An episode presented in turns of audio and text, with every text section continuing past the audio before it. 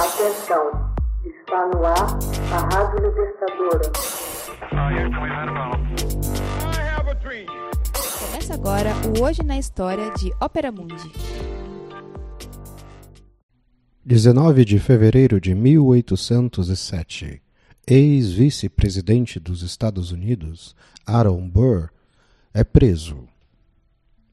O ex-vice-presidente dos Estados Unidos, Aaron Burr, é preso em 19 de fevereiro de 1807 no estado do Alabama, acusado de planejar a anexação do território espanhol no estado da Louisiana e no México para ser usado no estabelecimento de uma república independente.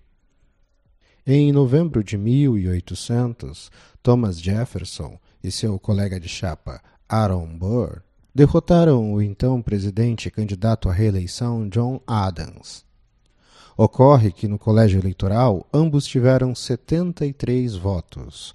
O voto de desempate foi então levado ao Congresso para ali ser decidido. O federalista Alexander Hamilton foi fundamental para romper o impasse em favor de Jefferson.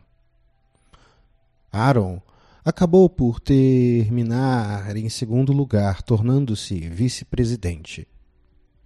Durante os anos que se seguiram, o presidente Jefferson distanciou-se de seu vice-presidente, não apoiando a indicação de Aaron para o segundo mandato em 1804. Uma facção dos federalistas, que tiveram suas fortunas drasticamente diminuídas após a ascensão de Jefferson, buscou alistar o insatisfeito Aaron para seu partido. No entanto, Hamilton opôs-se a essa jogada. Considero o Sr. Burr um homem perigoso e alguém em quem não se deve confiar as rédeas do poder, teria dito, segundo o jornal de Nova York. O artigo também se referiu a outros momentos em que Hamilton expressou opiniões ainda mais duras sobre Aaron Burr. O vice exigiu desculpas e Hamilton recusou, de modo que Burr o desafiou a um duelo.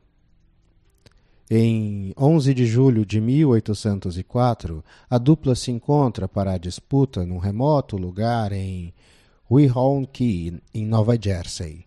Hamilton, cujo filho havia sido morto em um duelo três anos antes, deliberadamente atirou para o ar. Ao passo que Aaron apertou o gatilho com a intenção de matar. Hamilton morreu em Nova York no dia seguinte.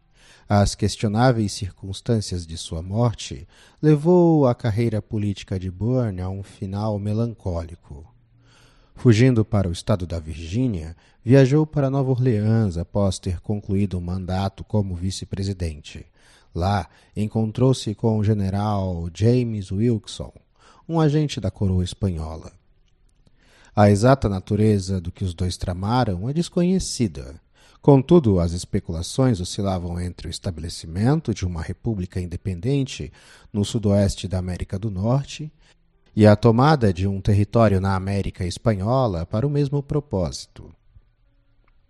No outono de 1806, Aaron comandou um grupo de colonos armados em direção a Nova Orleans, dando lugar a imediata investigação por parte das autoridades de Washington.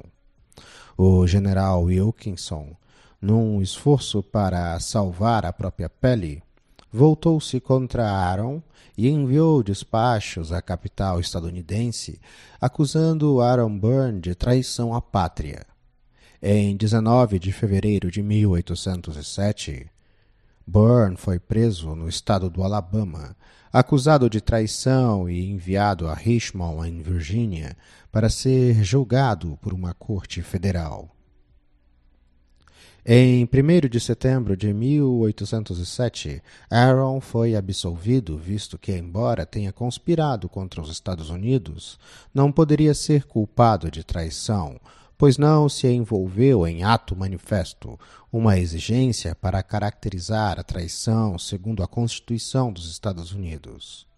No entanto, a opinião pública condenou-o como traidor, levando-o a passar muitos anos na Europa antes de retornar a Nova York e reassumir sua banca de advogado.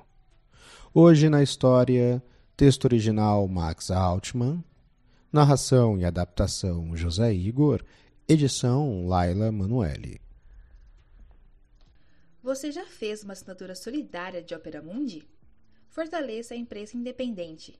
Acesse www.operamundi.com.br/apoio. São muitas opções. Você também pode fazer um Pix usando a chave apoie.operamundi.com.br. Obrigada!